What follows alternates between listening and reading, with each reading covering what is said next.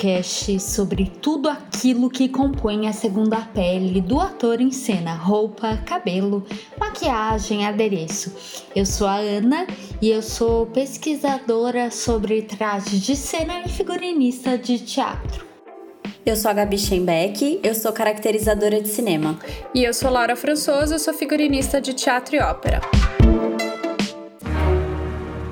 Nossa convidada de hoje é uma bruxa de 8 mil anos. Ela estava lá quando o muro de Berlim caiu. Ela estava lá durante a gripe espanhola. Ela estava lá quando a Maria Antonieta perdeu a cabeça. Ela estava lá até na peste bubônica. Ela é a melhor photon que eu conheço, a rainha do ranço, a Cuca em pessoa. Recebam aqui hoje a drag queen e figurinista e professora Maldita Hammer, também conhecida como Salomé Abdala. E aí, galera, como é que tá esse rolê? Maldita, a gente queria ter você aqui. Quer dizer, para quem não sabe, eu sou amiga da Maldita há algum tempinho já. E eu sou muito encantada pelo trabalho da Salomé de, de figurino e da Maldita, que é a drag da Salomé. Então, eu queria primeiro de tudo te pedir para você dar as suas redes sociais, que eu acho que isso tem que ser registrado de cara. Eu tenho duas redes sociais, assim, eu tenho dois Instagram, eu tenho meu de out, que é o Salomé Underline Abdala, é, onde tem a maioria dos meus trabalhos de figurino de teatro, onde eu é, também divido algumas coisas que eu sei sobre técnicas de costura, modelagem, etc. E tenho o Maldita Hammer, tudo junto, Hammer H-A-M-M-E-R, é, que é onde está o meu trabalho concentrado de drag queen. Né? Eu dividi é, nessas duas redes sociais para ficar mais fácil das pessoas acharem é, esses dois campos do meu trabalho de forma separadinha. Salomé, a gente estava pesquisando aqui o seu trabalho e tudo mais, né? E a gente ouviu, acho que todas nós, né, ouvimos o seu episódio no Diagnóstico. Sim. E foi super divertido, a gente amou. Quem, quem não ouviu ainda, corre lá, que tá super legal. e a gente queria começar o nosso papo aqui para você contar um pouquinho da sua trajetória, como é que você chegou aqui, o que, que você achar mais interessante, mais relevante que você queira contar. Tá, então, eu comecei tudo é, no teatro é, em formação como atriz. Eu comecei a fazer teatro nos anos 2000, o que já faz 21 anos, eu me assusto quando eu lembro disso.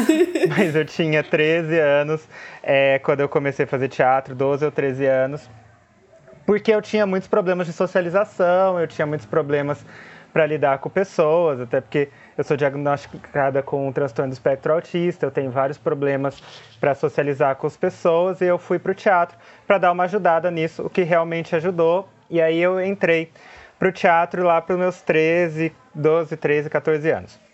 É, só que eu sempre é, escrevi e sempre desenhei história em quadrinhos.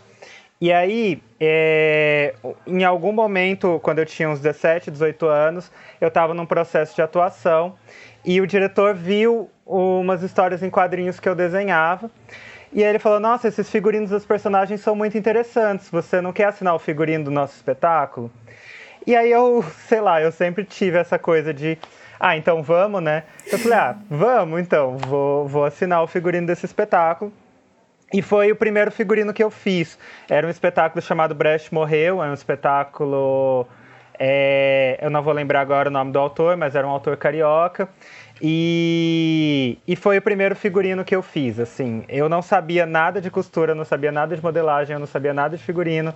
É, mas eu fui, desenhei os figurinos e falei, ah, vamos ver no que, que isso vai dar.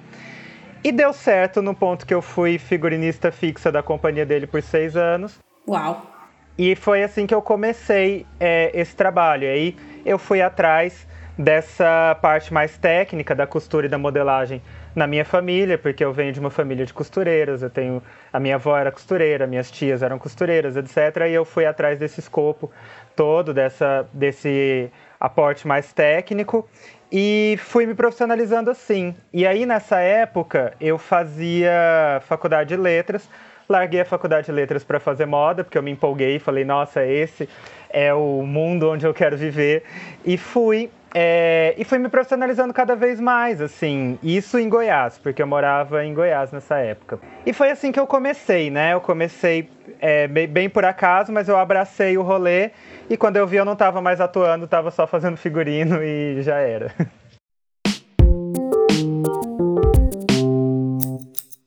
Não, eu queria falar que da né, você deu os, os endereços virtuais, que aquela dica do tule bordado, eu usei assim naquele dia. Falei, gente, que é, né, você passa uma vela ou você usa uma lamparina, né, que é uma puta ideia boa.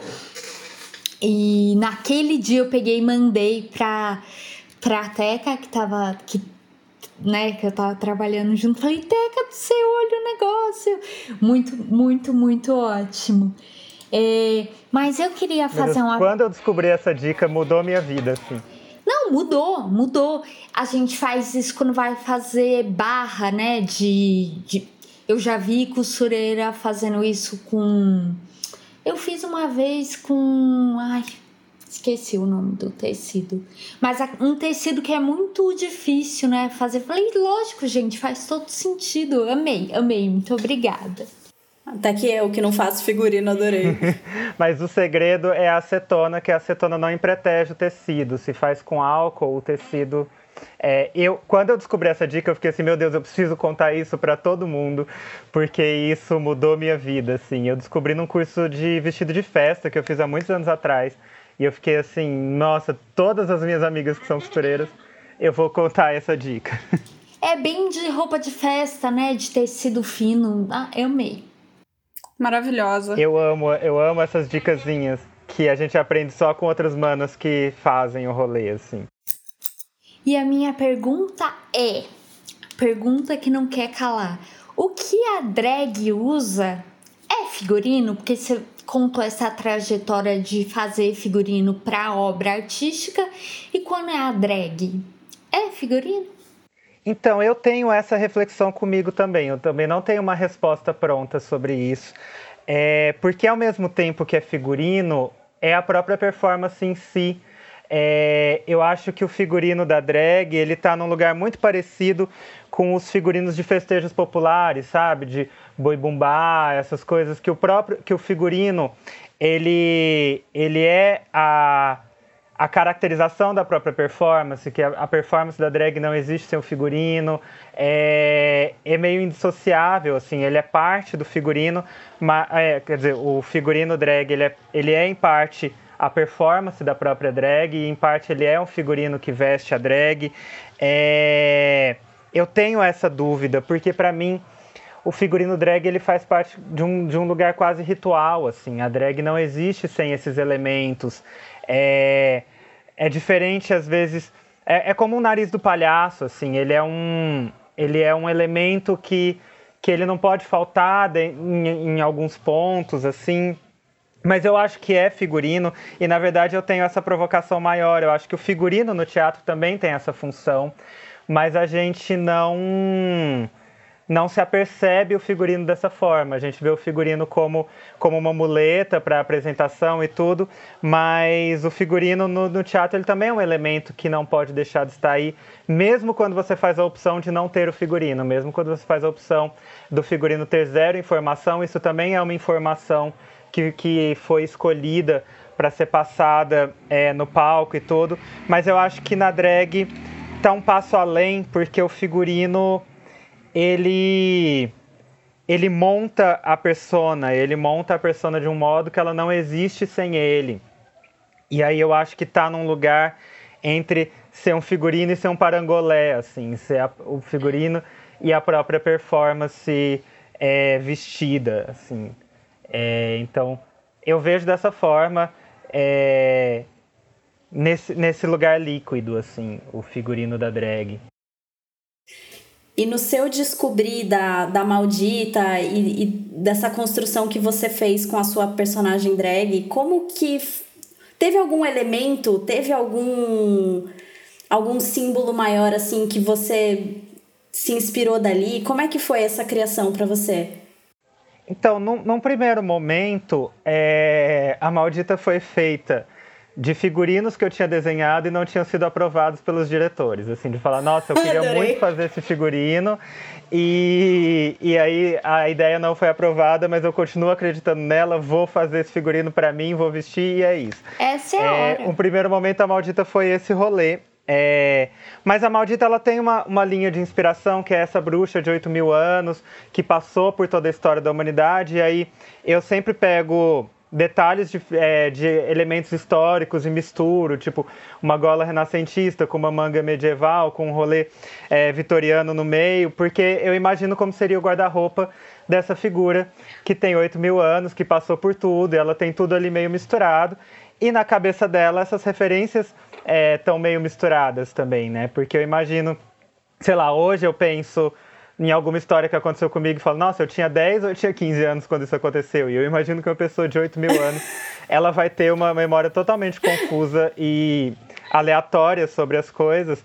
É, E aí, esse é um ponto-chave, assim, pra Maldita. Eu acho que eu tenho uma inspiração é, nessas personagens de bruxas, de filmes de fantasia, etc. Mas ao mesmo tempo esse lugar é meio meio de tudo misturado dessa, dessa referência dessa pessoa que já está com essa imagem meio confusa do, do- de, de toda a história que ela viveu e que tem esse guarda-roupa onde ela tem tudo guardado é, de coisas de, de séculos, de milênios atrás, assim. Eu acho que e aí, meio que respondendo sua pergunta dessa volta toda, eu acho que um elemento que está sempre presente nos figurinos da Maldita é essa mistura de referências históricas. Eu acho que sempre tem é, uma mistureba de elementos históricos, assim, na, nos figurinos da Maldita. É, é quase, é quase uma obrigação, assim. Acho que é porque também é uma coisa que eu gosto muito. Eu sou aficionada por história do vestuário.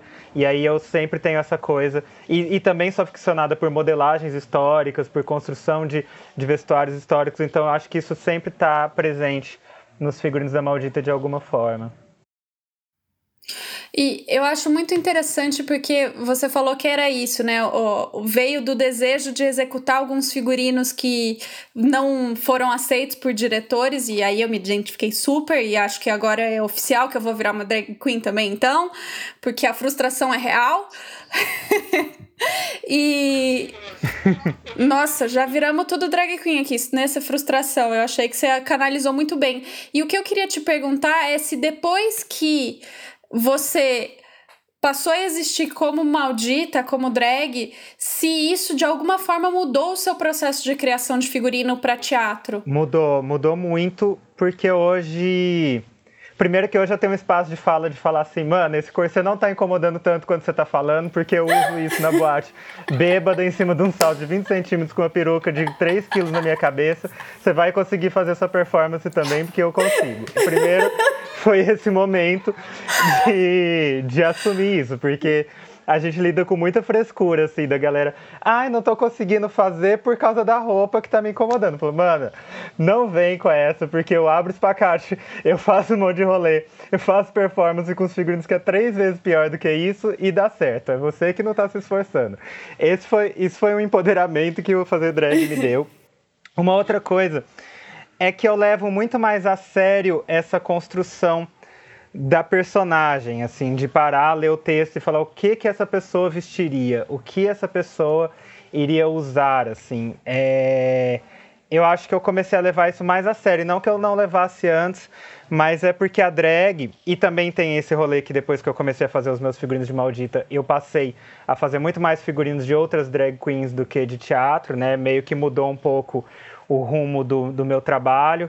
Hoje eu faço muito mais figurino para drag queens do que para teatro, até porque também eu me mudei para São Paulo há pouco tempo, eu ainda não me entrosei assim no no rolê do teatro aqui a ponto das pessoas me chamarem tanto, é, é mais tem sido mais eventual assim terem, me chamarem para figurino, mas é porque tem uma coisa que a drag queen, tanto eu quanto as outras drag queens que eu já vesti, tem um apreço muito grande pela própria personagem e a visualidade da própria personagem é muito importante é, para drag queen. E aí é, isso te dá um respeito muito grande, assim, porque eu tenho uma lista enorme de coisas que a maldita jamais vestiria, por exemplo. Tem uma lista enorme de coisas que outras drags que eu visto jamais usariam, porque não, não é compatível com a sua personalidade, não é compatível com a sua persona.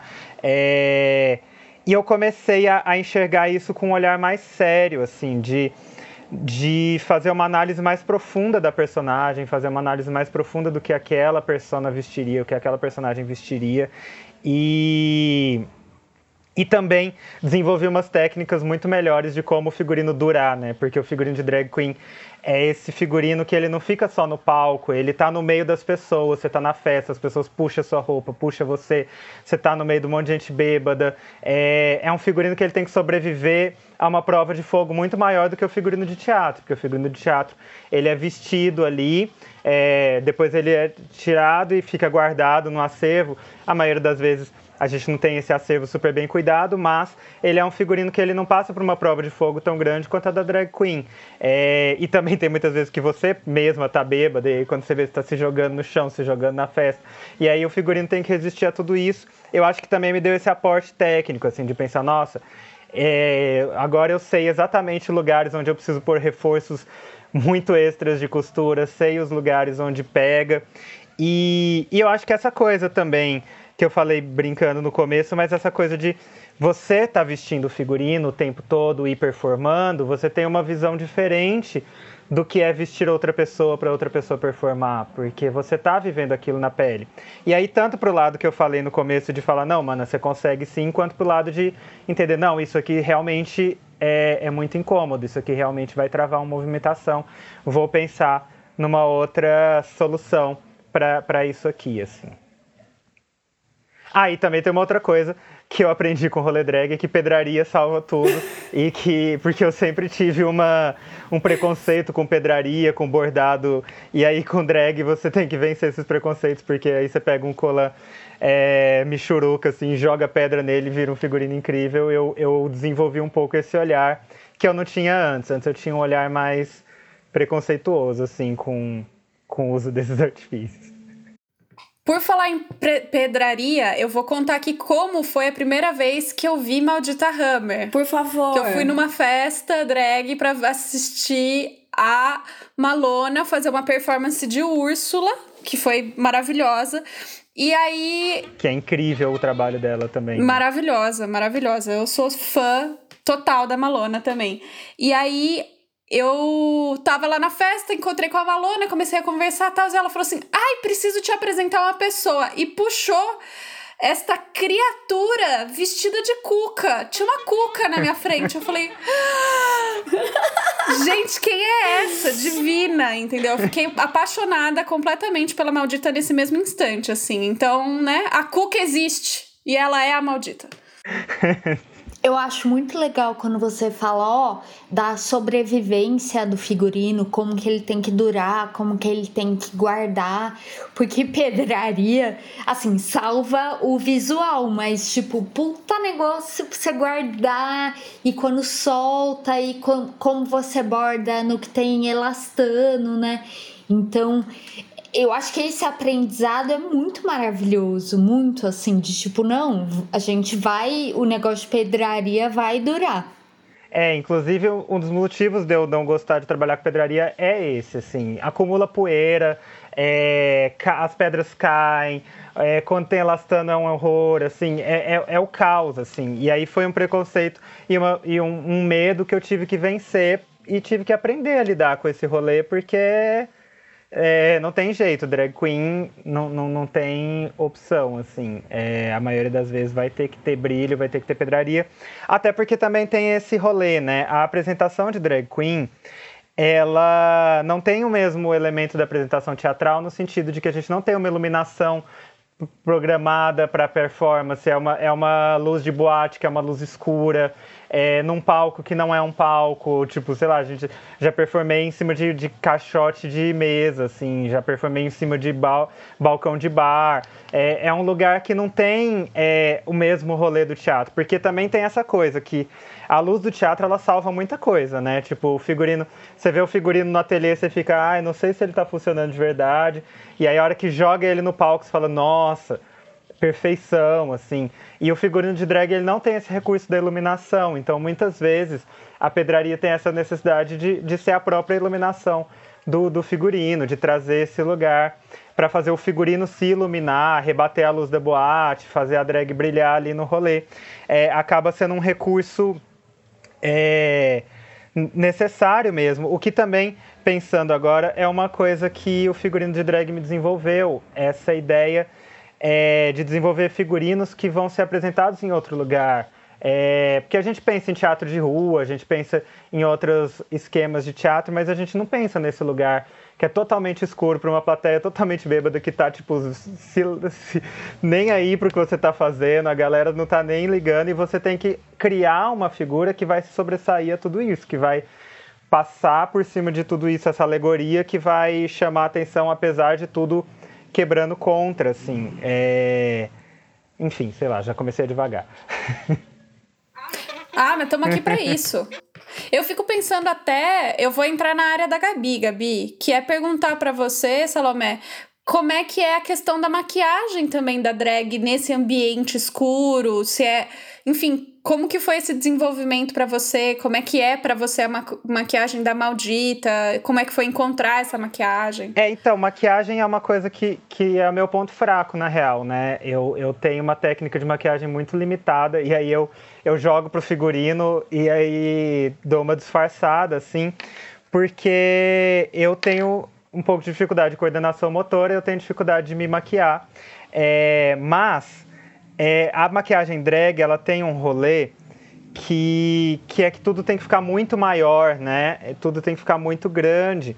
É, de desenhar a boca maior do que ela é, desenhar o olho maior que ela é, do que ele é, para trazer essa expressividade é, de um modo que isso seja visto no escuro, que isso seja visto de longe, que isso seja visto à distância. Eu até uso muito o recurso da lente de contato branca para o olho ficar muito saltado, é, essas coisas todas. Mas no geral, a maquiagem da maldita eu penso sempre numa maquiagem que me envelheça um pouco. E, e, que traga essa cara de ranço, né? Então, inclusive eu desenho aquela boca que, que parece que tá brava, eu faço uma sombra no nariz para parecer que o meu nariz tá, tipo, meio. Saltado. Com raiva, assim, e faço, faço todo esse desenho é, para trazer essa imagem do ranço. Inclusive, quando eu tô maquiada de maldita, eu tô, tipo assim, suave e a galera acha que eu tô brava, assim, porque é, é a maquiagem que eu desenvolvi para criar essa imagem dessa pessoa que odeia tudo, né? Até porque foi uma coisa que eu pensei quando eu criei a Maldita, é que a gente tem essa referência da drag queen como essa imagem dessa figura extremamente alegre, extremamente efusiva, extremamente alto astral. E eu pensei, eu vou fazer uma drag queen que é o contrário. Ela é extremamente mal-humorada, ela é extremamente triste, ela é extremamente chata, ela não gosta de ninguém, ela detesta todo mundo e é isso, assim, ser o, o escracho por o contrário. Mas é, essa busca da maquiagem é uma busca constante, porque também a gente vai enjoando, né? Você começa com uma maquiagem e aí você fala, ah, achei meu rosto. Aí passa dois meses, você já quer mudar tudo, assim. É, e é uma busca que eu tô passando agora. Eu tenho buscado muitas referências para fazer uma nova maquiagem para Maldito, um novo rosto, um novo olhar, porque você vai ficando muitos anos com aquela mesma personagem, ela vai, vai, vai se transformando de, de muitas formas, assim. É, que é uma das coisas que eu acho interessantes no Drag Queen. Você passar a vida inteira fazendo a mesma personagem. E aí você ter que achar camadas diferentes para essa personagem e, e deixando ela cada vez mais complexa, cada vez mais é, com cada vez mais recortes, com cada vez mais facetas, assim.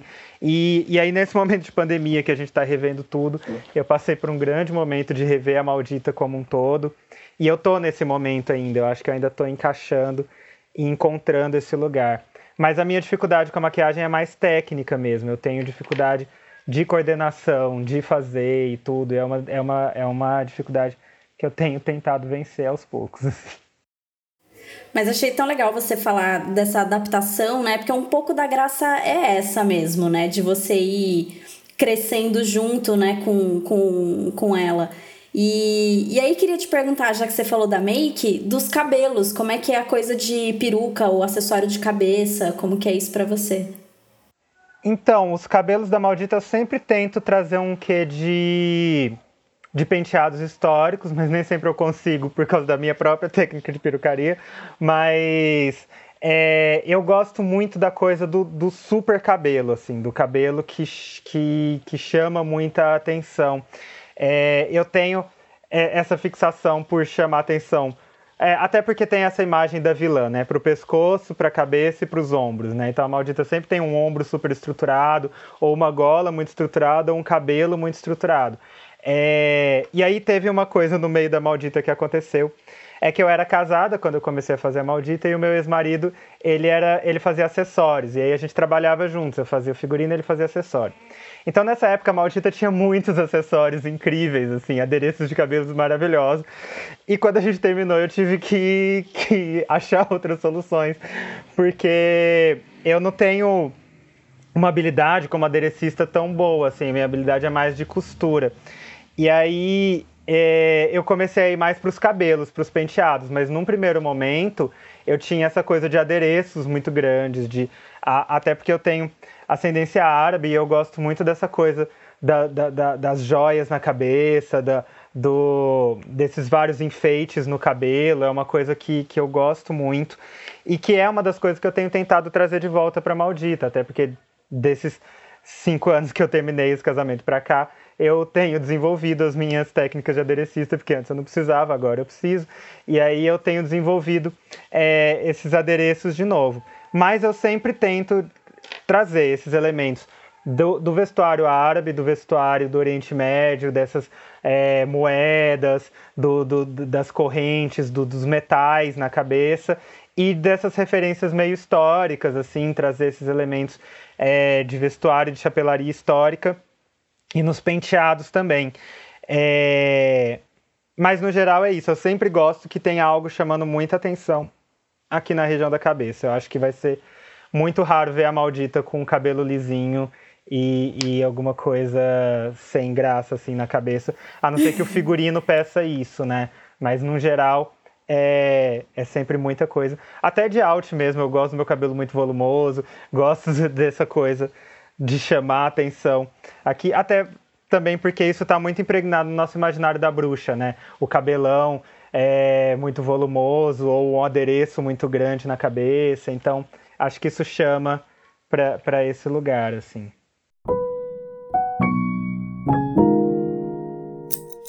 E falando de volume, indo para o outro extremo, né? A gente está falando de cabeça, é, falando de pé, né, salto, esses dias, né, já que é, tem essa coisa da referência histórica, me mandaram esses dias um, uma plataforma que chamava Shopine, que era usada pra galera, para as mulheres pisarem na lama, para não sujar o pé. Gente, eu achei aquilo tão maravilhoso, eu não sabia, né?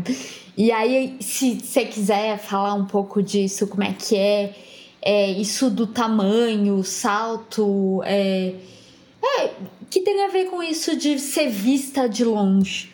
Sim. É, eu tenho 1,80m e eu não uso salto com menos de 18 centímetros é, montada sob hipótese alguma. Então, assim, eu fico com 1,90m e alguma coisa, assim, geralmente quando eu tô montada, mais o cabelo, que é alto, eu devo ficar mais ou menos com uns 2 metros de altura. Eu acho isso muito importante para você chamar atenção, assim, você fica aquela figura alta. Inclusive, isso é uma das coisas que acontece muito no meu ateliê, quando as pessoas vêm visitar meu ateliê, e aí eu tô desmontada, obviamente, e aí as pessoas, tipo, meu Deus, você é muito mais baixa do que eu lembrava. Eu lembrava de você maior. Eu falo, sim, porque eu tava maior, né? Tipo, eu tinha todo um outro tamanho. Mas é, eu tenho a dificuldade de calçar 43, então não é sempre que eu consigo achar sapatos é, no meu tamanho. Então, tipo, de sapato eu tenho tipo uns quatro sapatos que eu uso desde que eu comecei a me montar e, e é tudo que eu uso. Mas os sapatos na Maldita até que não, não tem tanta relevância, assim, eu uso mais pelo fato da altura, porque a maioria dos meus figurinos são longos e o sapato acaba nem aparecendo, assim, ele acaba não sendo uma, uma, uma tão importante para a composição do look, porque a maioria dos meus looks tampam. Eu, é, eu, acho que foram muitas raras as vezes que eu não usei longo, ou não usei algo que cobrisse o pé, o, o que inclusive é, é uma prova de fogo, porque eu, a primeira vez que eu me montei, eu fiz um vestido com uma cauda de dois metros e fui pra boate, assim, noção nenhuma do que eu tava fazendo. e aí o vestido ficou destruído, é, eu não conseguia andar, eu fiquei a festa inteira segurando a, a, a, barra desse rolê. E aí eu pensei, não, esse tipo de figurino é só pra performance, não, não rola pra, pra, pra, pro rolê aqui. Mas aí, como, como eu tenho essa coisa do de sempre usar muito longo, eu uso o salto mais para aumentar a minha altura e, e, e, e tornar essa figura mais imponente, mais impressionante é uma informação mais de altura do que de ah, o sapato tem isso aqui, pedrinha, nanana. É, é, até porque a maioria dos meus figurinos tampam o sapato, é, não, não, não faz uma diferença tão grande. O que eu ia falar é que a gente falou dessa coisa do volume da cabeça, falou do sapato, do salto, de você ficar com dois metros de altura. Quando eu vi ela pela primeira vez, realmente você estava gigante. E eu fico pensando no teatro grego, né? É o mesmo princípio do teatro grego tá aí. Sim, é, da, da, daquelas plataformas enormes, né, e tal. Que inclusive eu ainda quero uma plataforma daquela para mim, tipo, pra mim usar no, nos figurinos da Maldita. Alô, sapateiros do Brasil, alô, alô, comunicando aqui a necessidade de um sapato. Quem quiser me fazer uma doação. Fora que, né, gente, são 8 mil anos crescendo nessa terra, né? Se já não tivesse 2 metros de altura, pô. ai, ai.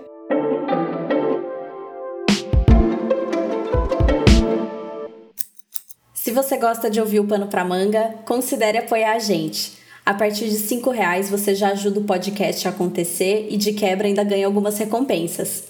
Visite o nosso apoia.se.com.br barra pano pra manga e conheça nossas metas e recompensas. E se você não puder ajudar financeiramente, ajude a divulgar o podcast nas redes. E, e ah, eu ia voltar de novo na Cuca, né? Porque eu sou muito obcecada por esse seu figurino e você falou que você vai usar ele no dia da vacina, é isso? Eu vou usar ele na segunda dose da vacina. Eu vou tomar a primeira dose tranquilinha na minha, aí no dia da segunda dose eu vou, eu vou, eu quero muito ir vestida de cuca tomar minha segunda dose da vacina.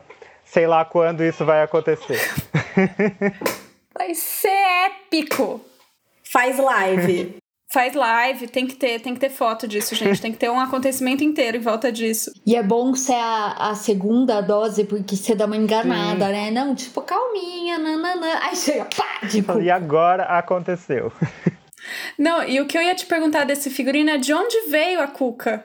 Então, na verdade, foi, uma, foi um concurso que eu participei. O primeiro dia que eu usei essa, essa performance da Cuca foi um concurso.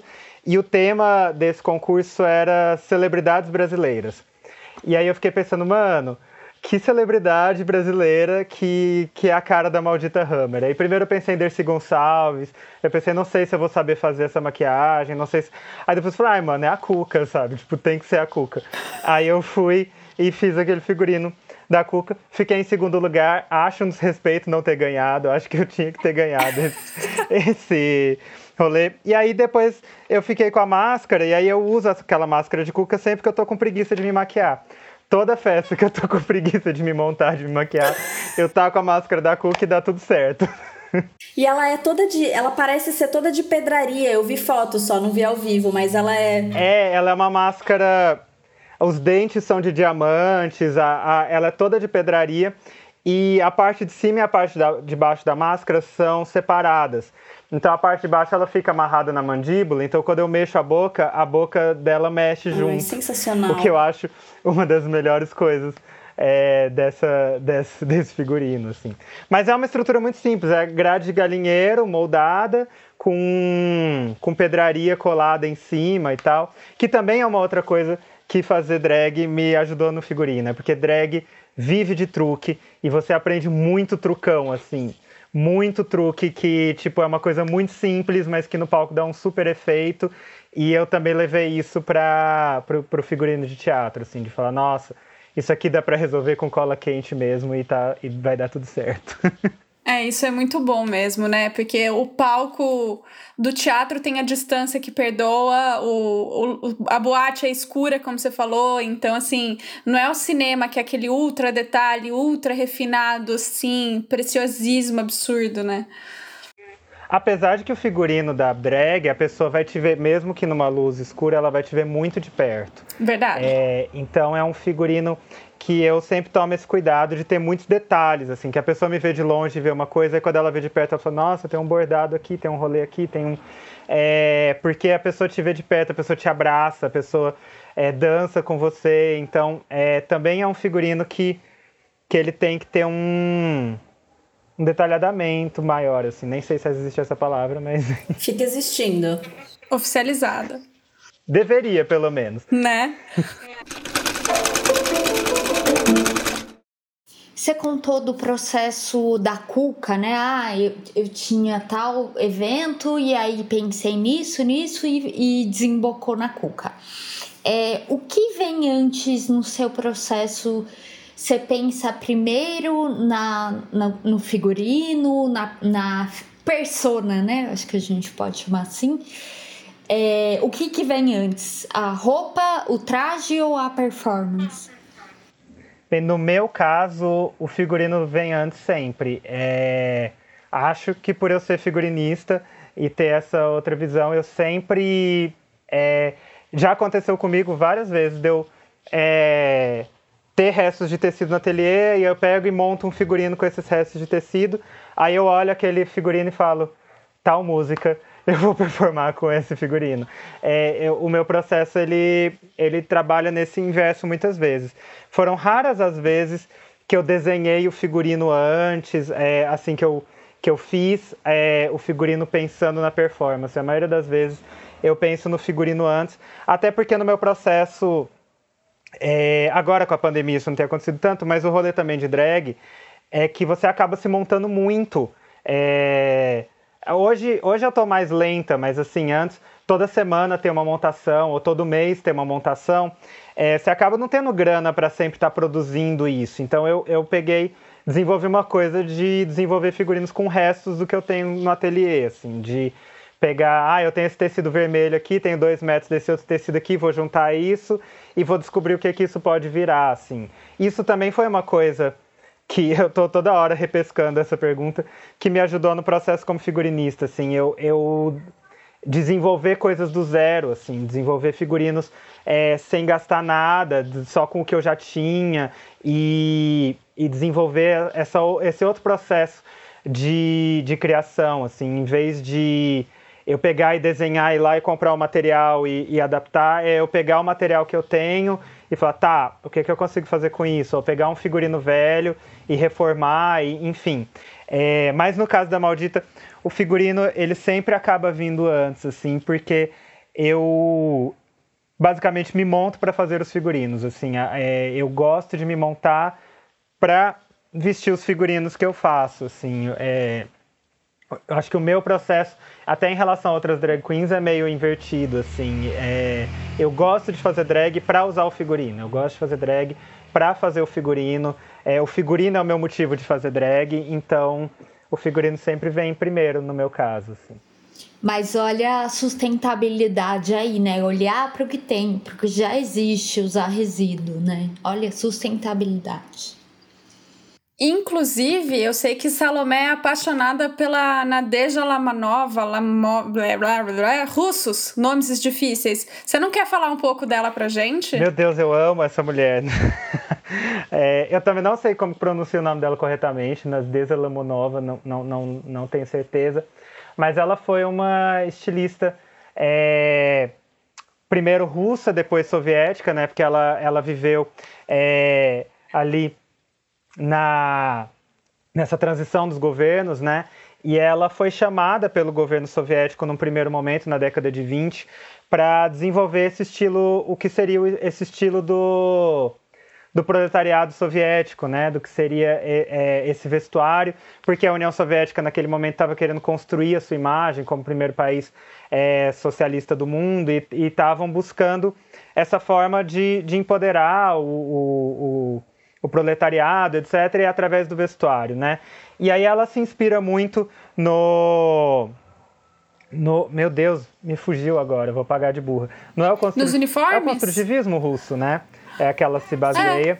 e ela desenvolve essas, esses vestuários que são geométricos, são simples de serem produzidos em larga escala, com estampas que, que chamam a atenção e que e trazem uma informação muito potente, muito, muito rápida de ser digerida, assim.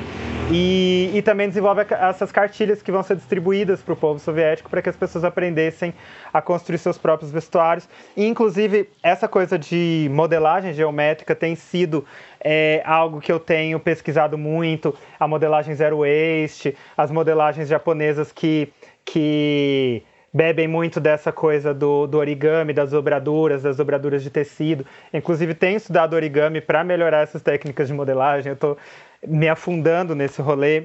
É, e, e, a Nasdeza foi, foi uma das minhas inspirações para isso. Assim, eu acho incrível é, as modelagens que foram desenvolvidas ali, pensando nessa roupa que ia gastar a menor quantidade de tecido possível, é, ser produzida da forma mais rápida e simples possível, para ser acessível para todo mundo, para ser acessível. Nossa, eu, eu tenho uma pira muito grande com isso. E acho que na a nossa sociedade contemporânea tinha muito o que beber desse raciocínio, assim, para a gente é, diminuir é, desperdício de resíduos de tecido, diminuir é, o a, a, todo esse rolê do vestuário, assim, diminuir a, os custos de produção, diminuir os processos de produção e, e otimizar esse rolê todo. Eu acho que a gente tinha muito que aprender com o construtivismo russo do vestuário, assim, e eu sou apaixonada por esse rolê. É, eu acho lindo também, acho muito encantador.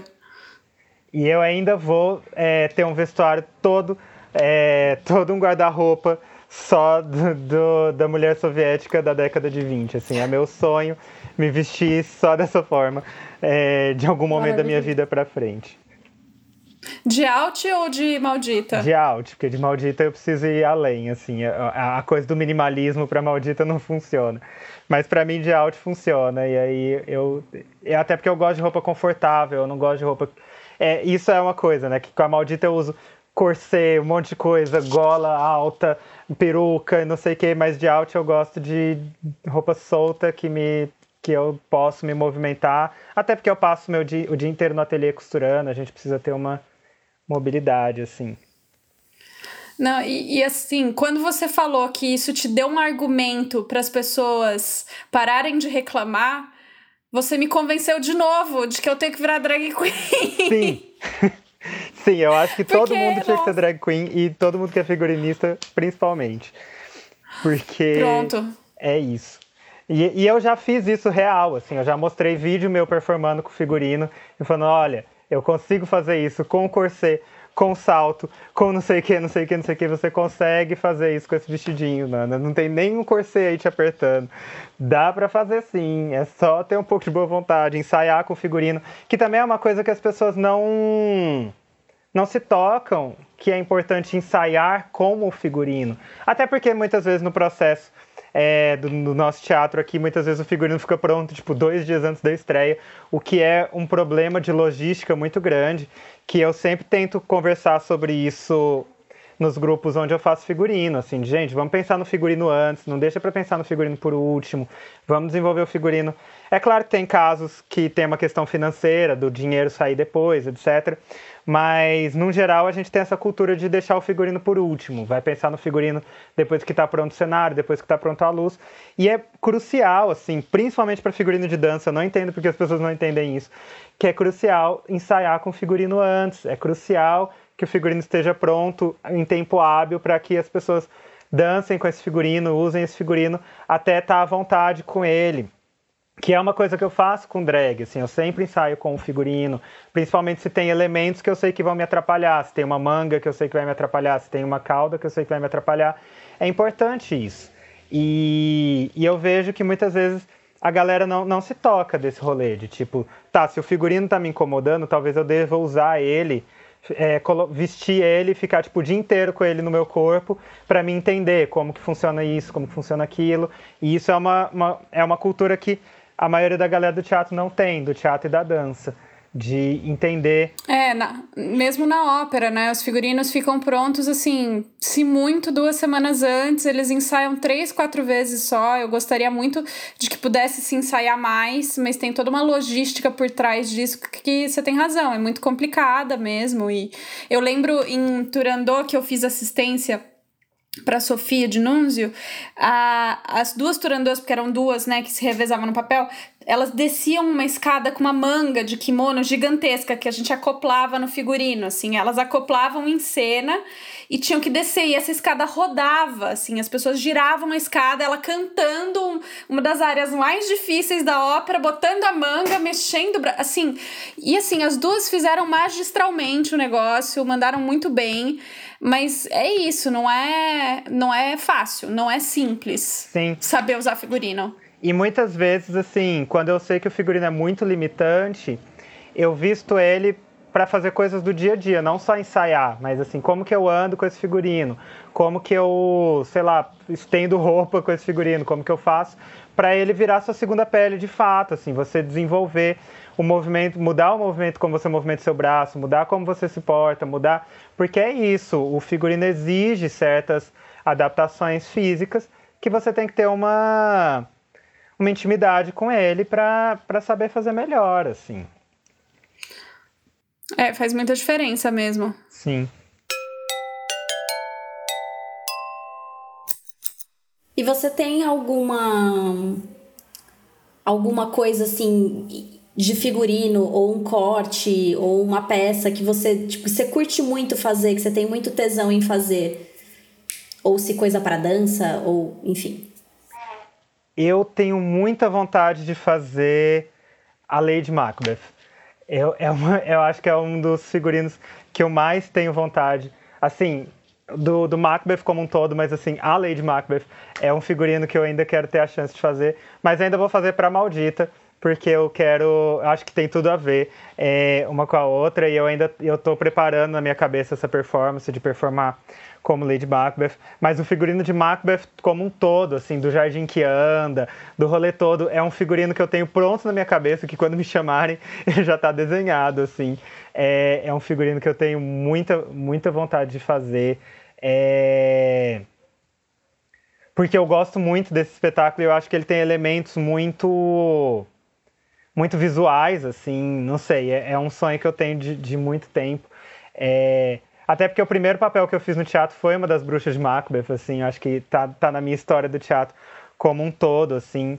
Eu tenho muita vontade de fazer esse figurino, inclusive, quem, se alguém estiver montando esse espetáculo, me chamem para fazer o figurino. Nem cobro, só faço, assim. Não, mentira. cobro sim. Mas, nossa, é, é um. Eu salivo de vontade de fazer.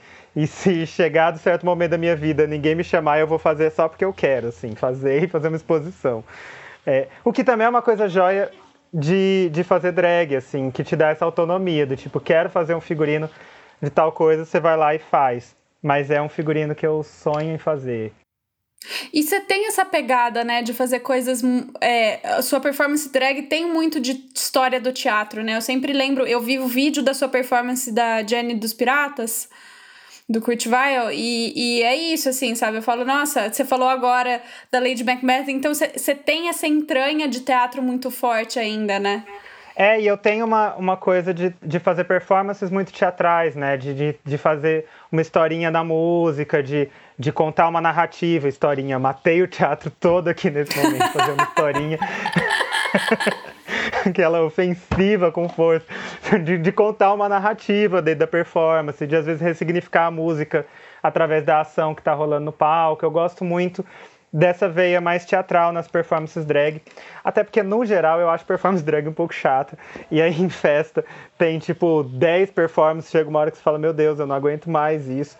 É, e aí eu gosto de trazer esses elementos teatrais para performance drag.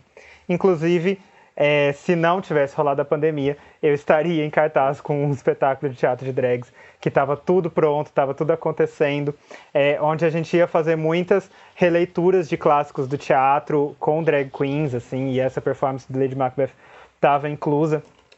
E, e eu, eu tenho alguns projetos que ficaram congelados com a pandemia, inclusive o das drags shakespearianas, que era fazer vários personagens de Shakespeare em drag queen é, misturando elementos da cultura pop, etc. Isso tá para sair. Mas agora eu falei, alguém vai fazer antes de mim.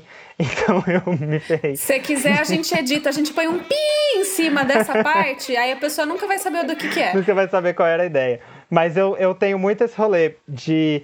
É, eu tenho muita vontade, por exemplo, de fazer um, um Nelson Rodrigues pastelão com drag queens, assim. É sabe, novelão mexicano, assim, de... Eu tenho muita vontade de fazer essas coisas é, com figuras drags, assim, de, de trazer essa, essa mistura da, da drag queen com o teatro, porque é, é mais ou menos... É o norte da minha carreira, assim, né? É, é, é, de, onde, é de onde eu vim, assim. Nossa, ia ser épico. Pagaria dinheiros, muitos dinheiros para ver isso acontecendo. Será? Será épico? Será? Será? será. Quando essa vacina sair, vai sair tudo isso junto. Nossa, vai ser uma grande explosão, eu acho, viu? Eu acho. Eu espero que sim. É o que dá esperança na gente, né? Nessa desgraça. Sedentas para fazer alguma coisa. Estar viva para poder fazer essas coisas quando essa porcaria passar. Sim. Nossa, sim, eu tô com saudade de palco, assim, porque é, tem rolado toda essa adaptação a vídeo performance e tudo, mas vídeo não é uma linguagem que eu que eu me encaixo tão bem, assim. Eu gosto do palco mesmo.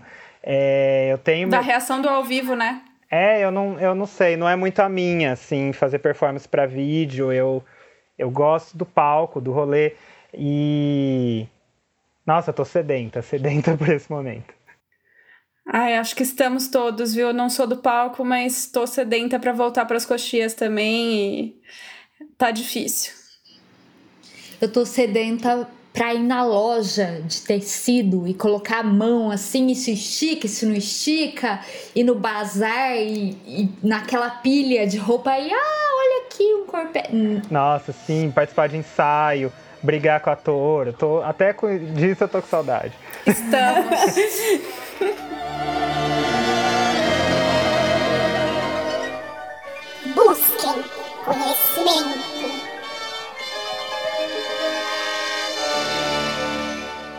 gente vai partir agora para o quadro Busquem Conhecimento, que é baseado na figura icônica do ET Bilu, em que é o quadro, maldita, que você sugere para os nossos ouvintes alguma coisa para eles continuarem a buscar conhecimento. Então, seja de modelagem, seja de drag, seja vídeo, filme, o que você quiser, livro, fica à vontade. É a sua hora. Tá, eu vou falar de duas coisas. Primeiro eu vou falar de um livro que eu tô lendo, que é Psicanálise e Moda, que é um livro que eu tô gostando muito. É é a visão de uma psicanalista é, sobre a moda e tudo. Tem algumas coisas que eu acho meio tendenciosas, mas no geral é, é um livro que eu gosto muito, assim. É, eu acho tendencioso algumas formas de ver a moda como uma coisa muito supérflua, etc. Tem alguns julgamentos de valores que, que eu pessoalmente discordo um pouco no livro, mas no geral ele traz alguns apontamentos que eu tenho achado muito interessantes. Acho que principalmente para figurinista, porque a gente tem que pensar muito nesse rolê, né? A gente tem o texto, é, tem o que a personagem fala e faz para definir o que ela veste. Eu acho que isso é, tem, nos traz um pouco desse, desse pensamento é, do, do, do, psicológico, do sociológico da personagem para pensar no que ela vai vestir, no que ela vai usar, etc.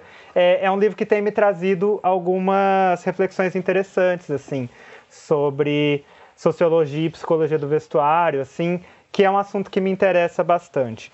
E vou puxar a sardinha para o meu lado e vou convidar vocês a irem no meu Instagram, é, Salomé Abdala, porque eu tenho feito uma investigação sobre modelagem básica no meu Instagram, que é um estudo que eu, que eu sou aficionada, assim, eu tenho, é, nesses 16 anos que eu costuro, eu tenho buscado essa base perfeita e achar essa base de modelagem perfeita e tudo. E aí eu tenho traçado um, um paralelo comparativo de várias, vários métodos de modelagem básica, etc. Eu acho que é um uma coisa interessante, assim, não só para, tipo, ah, vão lá me assistir e ver o que eu estou produzindo, mas de participar da, da convidando assim para participar da reflexão, assim, de trazer métodos, de trazer ideias, trazer experiências, para no final disso chegar a, um, a uma modelagem que seja interessante para vestir vários corpos, etc. É, é, um, é um processo que eu tenho tentado desenvolver, assim, e acho que quanto mais gente engajada em tentar achar essas respostas, mais bacana fica esse rolê. E tô pensando em mais para frente criar grupos em WhatsApp, Telegram, para discutir esses assuntos, para discutir é, modelagens, dividir informações, porque eu sou muito estudiosa de modelagem, assim, é uma coisa que eu sou aficionada e tenho tentado, dentro das minhas limitações de saber fazer vídeo, é, dividir é, as minhas inquietações e tentar pegar um pouco das, das outras pessoas para a gente chegar num, num, lugar bacana, assim. É, eu ia recomendar, se ela não tivesse falado dela própria, eu ia falar disso, porque assim, eu fiz inclusive um curso de História da Moda do século XX com a Salomé, porque eu sou formada em artes... Quando você foi fazer meu curso, eu fiquei assim com o cu na mão, porque eu pensava, mano, essa mulher entende muito mais que eu, ela vai me achar uma charlatona, assim, ela vai assistir o vídeo, as aulas e vai falar, meu Deus, cada bobagem que essa tonta tá falando, assim, eu fiquei assim, meu Deus. Imagina, foi super legal, porque na verdade eu nunca tinha estudado história da moda do século XX uhum. de forma sistemática. Porque, como eu fiz faculdade de artes plásticas e não de moda, eu nunca estudei mesmo, assim, seguidamente história da moda. E sempre por causa de figurino de ópera, eu sempre estudei muito mais as coisas do século XIX para trás. Então foi super legal. Cara, recomendo muito, muito, muito o curso da Salomé. Ana, você quer complementar com alguma coisa? Tem tanta coisa que aconteceu no século XX que, que vale muito ter um curso só dele, assim. Então, era isso, eu queria ter feito. O século XX é muito complexo, porque a gente tem a industrialização e que vem trazendo uma velocidade de informação e de transformações sociais, que é isso, né? A gente tem um, um, uma silhueta para cada década, cada década vem com uma transformação muito rápida, assim, que, que é um fenômeno do século XX para frente. Assim, o século XIX a gente já tem transformações muito rápidas em relação aos séculos anteriores, mas o século XX ele de fato é, é vertiginoso, assim, e, e, acontece muita coisa no século XX. E é, tem uma coisa que eu tenho me provocado e tenho provocado nos estudos que eu faço também, que é ter esse olhar decolonial também, de pensar, tá, a gente viu aqui o que a Europa está uhum. vestindo no século XX, mas o que, que a União Soviética estava vestindo na década de 20? O que, que o Japão estava vestindo na década de 30? O que estavam se usando na Palestina? Enfim, eu acho, eu estou tentando trazer esses conhecimentos o máximo que eu, que eu posso, assim, o máximo que eu consigo, até porque também são conhecimentos difíceis de, de encontrar, né? Mas dentro do que eu consigo é, trazer e buscar essas informações. É, Vou abrir esse curso em breve de novo. Eu tô, tava me é, descansando um pouco de, de aula online, porque é um, é, é, um. Assim, a gente se adaptou, tudo, mas é um saco, na verdade, né? E aí eu, eu quis ficar um mês, assim, meio longe disso, mas eu vou voltar com esse curso em breve. Não, e aí, eh, você usou a palavra vertiginoso, que assim, é exatamente isso. Quando você fala da lama nova, a silhueta que ela construía antes do construtivismo é muito. É, tipo, são dois mundos diferentes. Dois então, opostos, né? Acontece muita coisa. O século XX é doideira.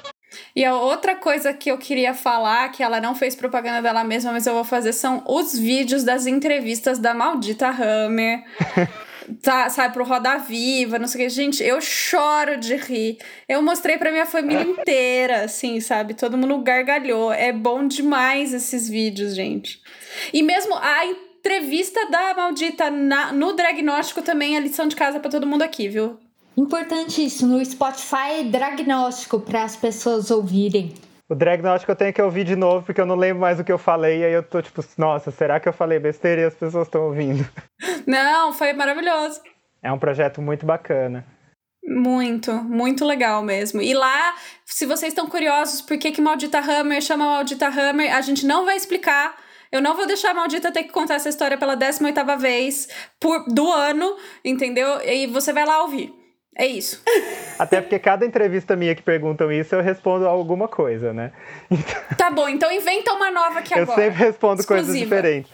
Mas você me pegou desprevenida. Eu sempre pego e penso, nossa, por que, que eu chamo maldito? Aí às vezes eu invento história. Tipo, mas... mas eu gosto da versão que tá lá. Tá bom, então eles ouvem a de lá, acabou. Quero agradecer imensamente e, e para te dizer também que fica aqui um, um, puto elogio pra todo mundo, assim, que se dedica a fazer arte drag, assim, porque vocês são artistas muito completos, vocês dominam artes muito diferentes. Então, assim, quando você fala, ah, não, mas eu não sou muito boa de maquiagem, eu fico passada aqui, assim, tipo, para, apenas pare. Vocês dominam muita coisa maravilhosa. E obrigada, obrigada por você ter vindo aqui com a gente. Ah, eu que agradeço. Eu que agradeço. Oh. Eu gosto muito de falar, então se me chama, em falar de vestuário, essas coisas, eu fico horas. É um dos meus hiperfocos, assim, então se deixar eu fico, tipo, venho quantas vezes precisar, porque eu adoro ter quem me ouça sobre isso. Que sorte a nossa. Com certeza. Eu sou aquela pessoa que a pessoa chega no inbox e fala, ai, como que faz, como que prega um botão? Aí eu dou, tipo, explico a história do botão e vou falar não sei o que, não sei o que. E, tipo, fico cinco horas falando, a pessoa se arrepende amargamente de ter ido até mim perguntar qualquer coisa. Ai, gente, muito bom. Eu adoro. Mas é isso, eu acho que, maldita, muito obrigada por ter topado nossa conversa de hoje. É, é, eu não tenho como fazer mais uma declaração de amor, porque é isso, assim. quando eu vi a Maldita, quando eu comecei a seguir o trabalho dela, eu falei, gente, Maldita Hammer is my spirit animal, entendeu? Essa persona mal-humorada é totalmente eu, assim. E, e aí eu te conheço do lado pessoa física, né? Não pessoa jurídica, e você é um docinho de pavê que você fica se escondendo nessa carcaça podre de Maldita. Mas, ai, sei lá, só amor eu tenho, só amor. Nossa, isso acontece acontece muito comigo. Uma vez uma aluna, porque assim, muito das pessoas que vão fazer aula comigo me conhecem através da Maldita. A maioria das pessoas conhecem meu trabalho a partir da Maldita. E aí, chegou na terceira aula, ela tava assim, parecendo um cachorro fugiu da mudança, assim. E aí ela errou uma coisa e aí eu fui com todo carinho. Porque eu sou uma professora carinhosa, assim, de verdade. Eu, eu gosto muito de ver o processo das pessoas de aprender e tal. E eu acho que no processo de aprender a costurar e modelar, você tem que trabalhar muito com fazer a pessoa perder o medo, perder o medo da máquina, perder o medo de desperdiçar o tecido, perder o medo de errar, porque a gente aprende na tentativa e erro.